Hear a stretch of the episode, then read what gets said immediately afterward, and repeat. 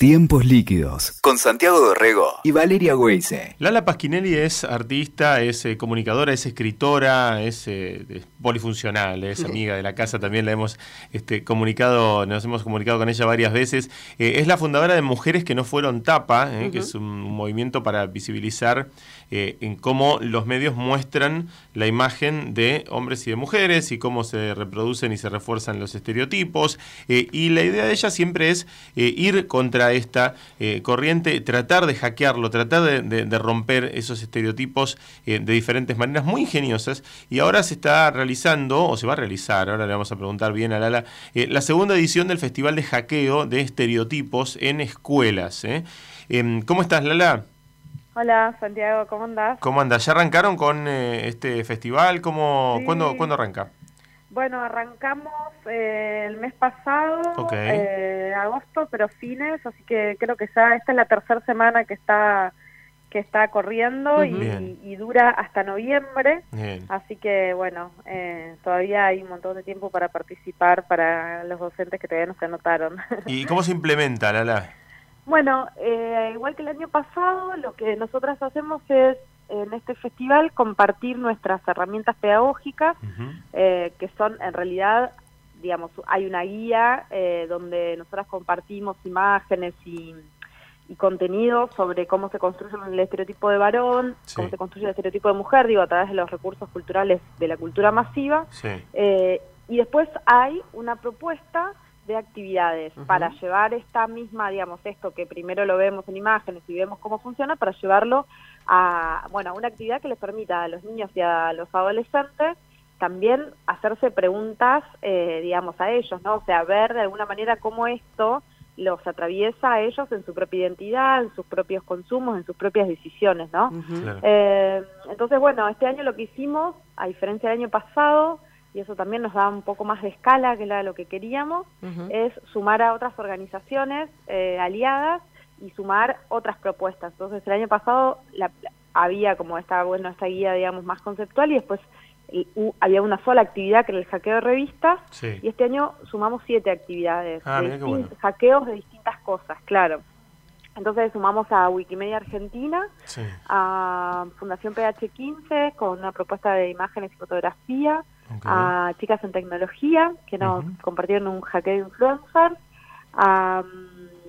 y me está faltando Chirimbote, que con ellas hicimos eh, Chirimbote Antiprincesas, ellas proponen un hackeo de mm, canciones, y después hay tres propuestas nuestras, que también son, bueno, otra de, series y de contenidos, digamos, así de que consum que consumimos. Eh, hackeo de revistas y mm, y el juego científica. Claro, yo me acuerdo de la del año eh, pasado, que era la del hackeo de revistas, que básicamente lo que se hacía era una especie de collage, ¿no? O sea, se, recordaba, se, se, trabajaba sobre sobre la, gráfica, ¿no? La publicación gráfica, y en el resto, en estas que me estás contando, de series, de canciones, ¿cómo, cómo se hace? Claro, la idea un poco es, como ellos en la primera parte de la actividad van a ver cómo, bueno, esto, ¿no? ¿Cuáles son eh, las representaciones que hay en los medios y en la cultura de lo que es ser un varón, de lo que es ser una mujer, cómo, cómo todo esto se va construyendo, qué características no se le atribuyen al varón a la mujer, digo, esto, ¿no? Y cómo se invisibilizan las disidencias.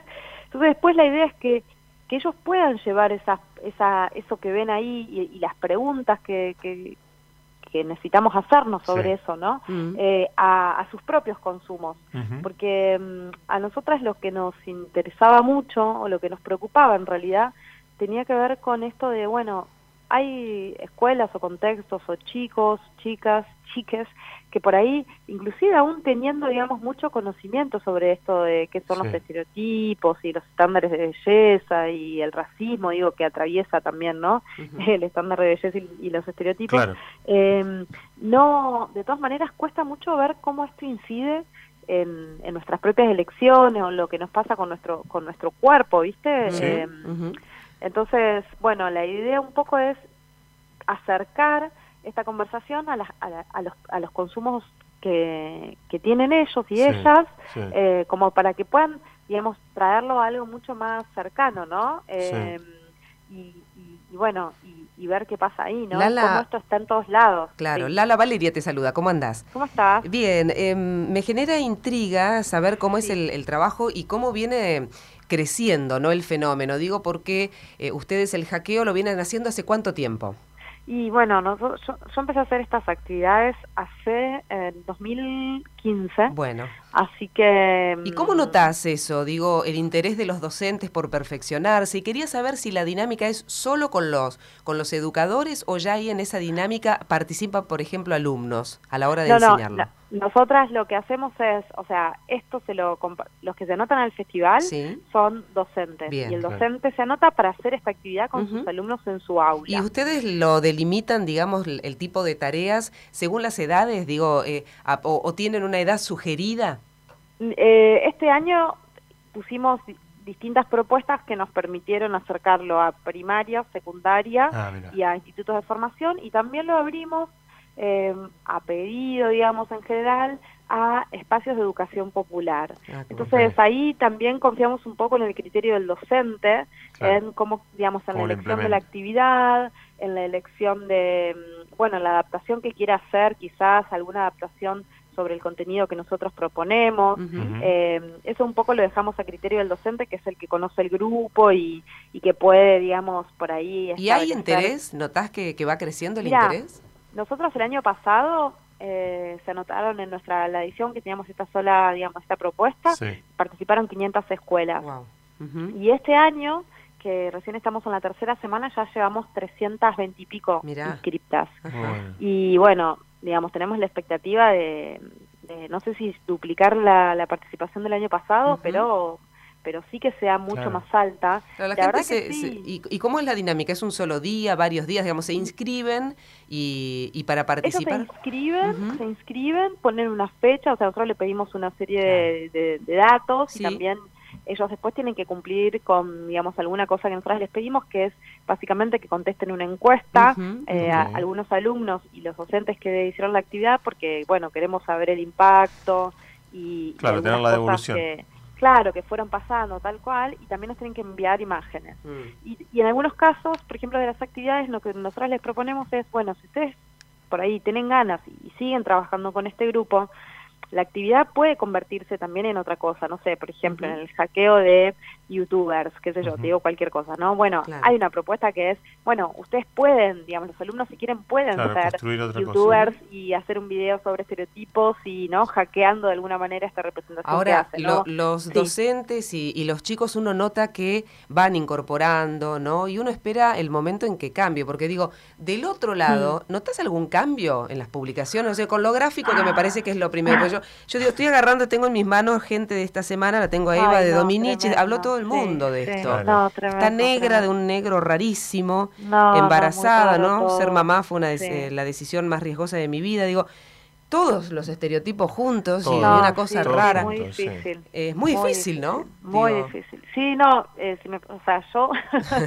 eh, no, sí, a vos, Lala, vos, decilo, Lala, decilo. Te digo sinceramente, no soy muy optimista. Eh, creo que... Mm, creo que al mismo tiempo que vamos ganando en, despertar de conciencia, en, generar y construir eh, una mirada más crítica, también hay una sutilización de las herramientas, ¿no? De la cultura, una, una sofisticación.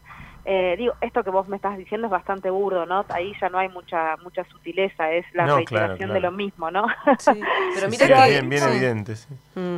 Eh, pero mira que que Eva este, tiene otras posturas muy interesantes, el tema del aborto es una de las grandes militantes, un montón de cosas, pero después se expone a esto. También hay, hay contratos y hay plata circulando detrás, ¿no? Digo, no, no podemos ser tampoco inocentes en eso. Em, yo no, no, no sé, digamos, eh, las digo, a qué agencia pertenece y qué claro, con la revista. Digo, ¿no? O sea, eh, son de los medios y saben más que yo cómo, seguramente cómo funciona esto, pero bueno, eh, creo que por ahí esas filiaciones ideológicas eh, evidentemente digamos pierden peso frente a una frente a una representación de este tipo.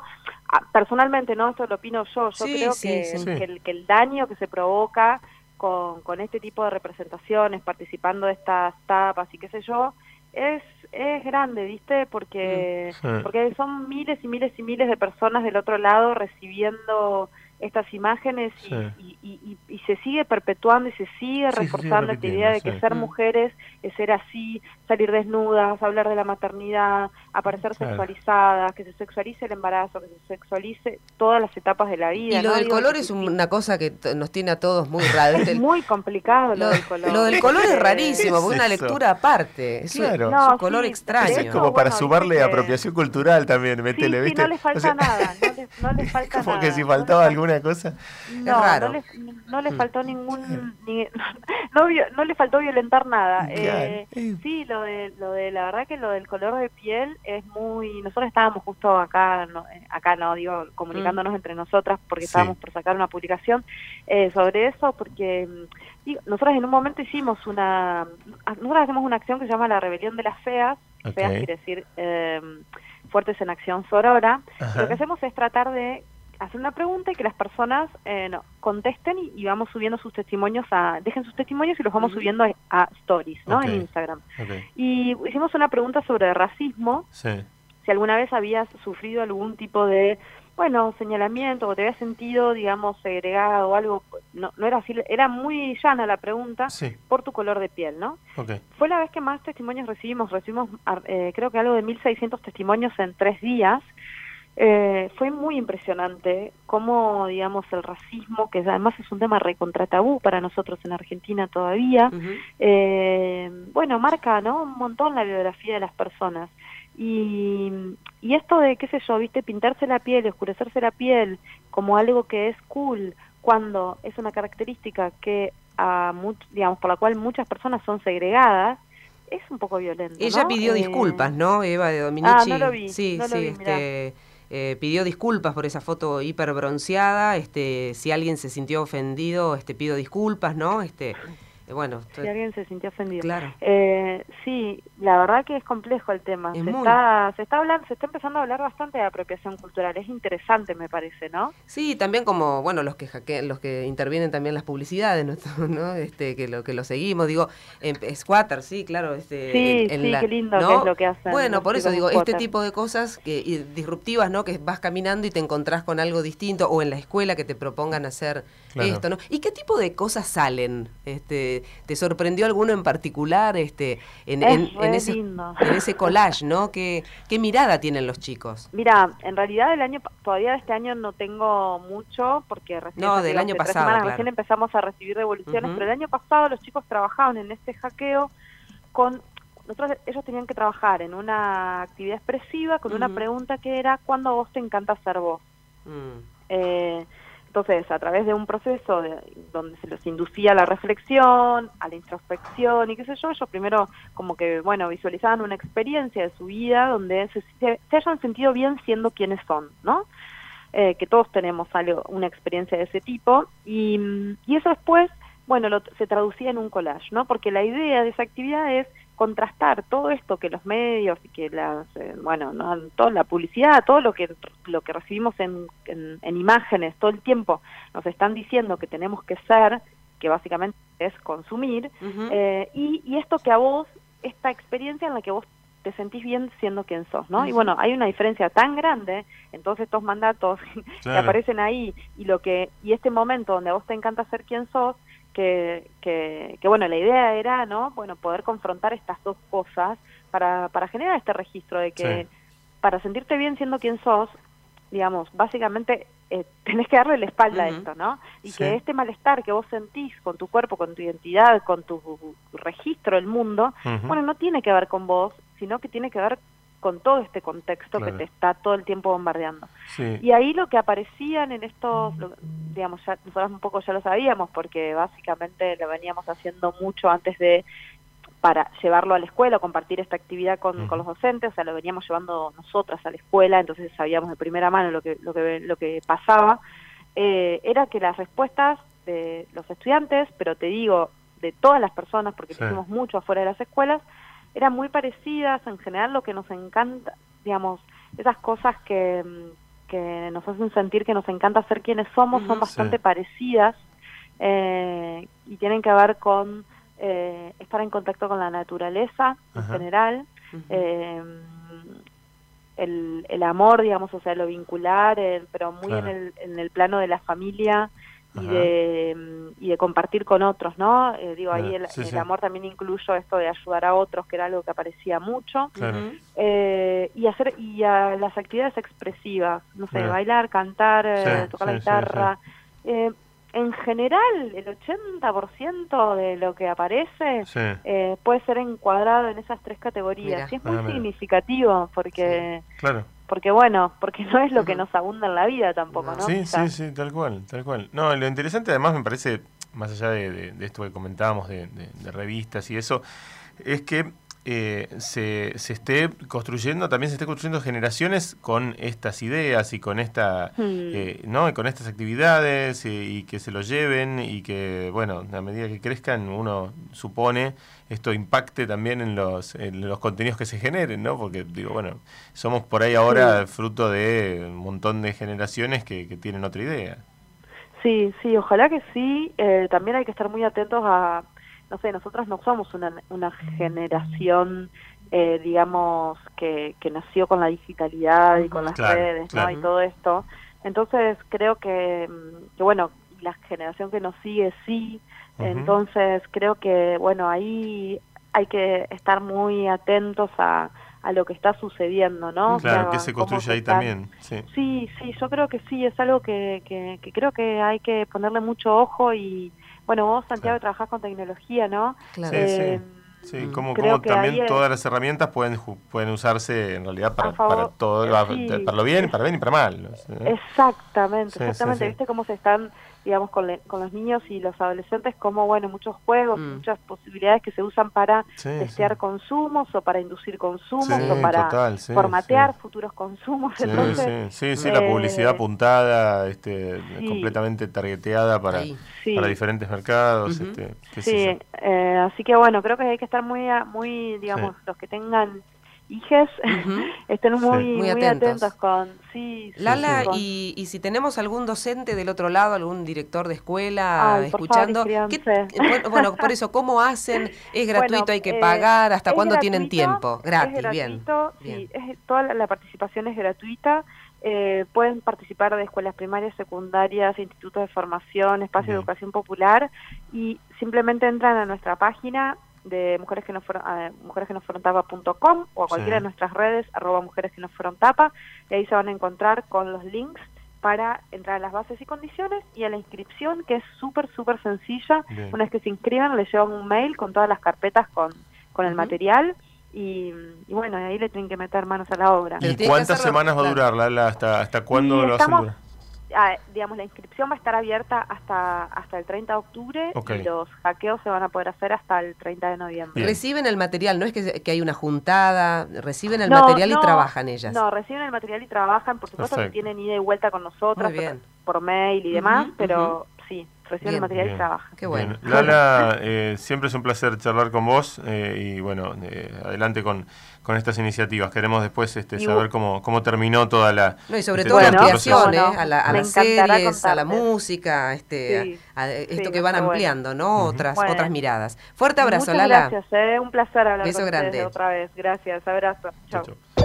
Escuchaste Tiempos Líquidos con Santiago Dorrego y Valeria Weise. WeToker. Sumamos las partes.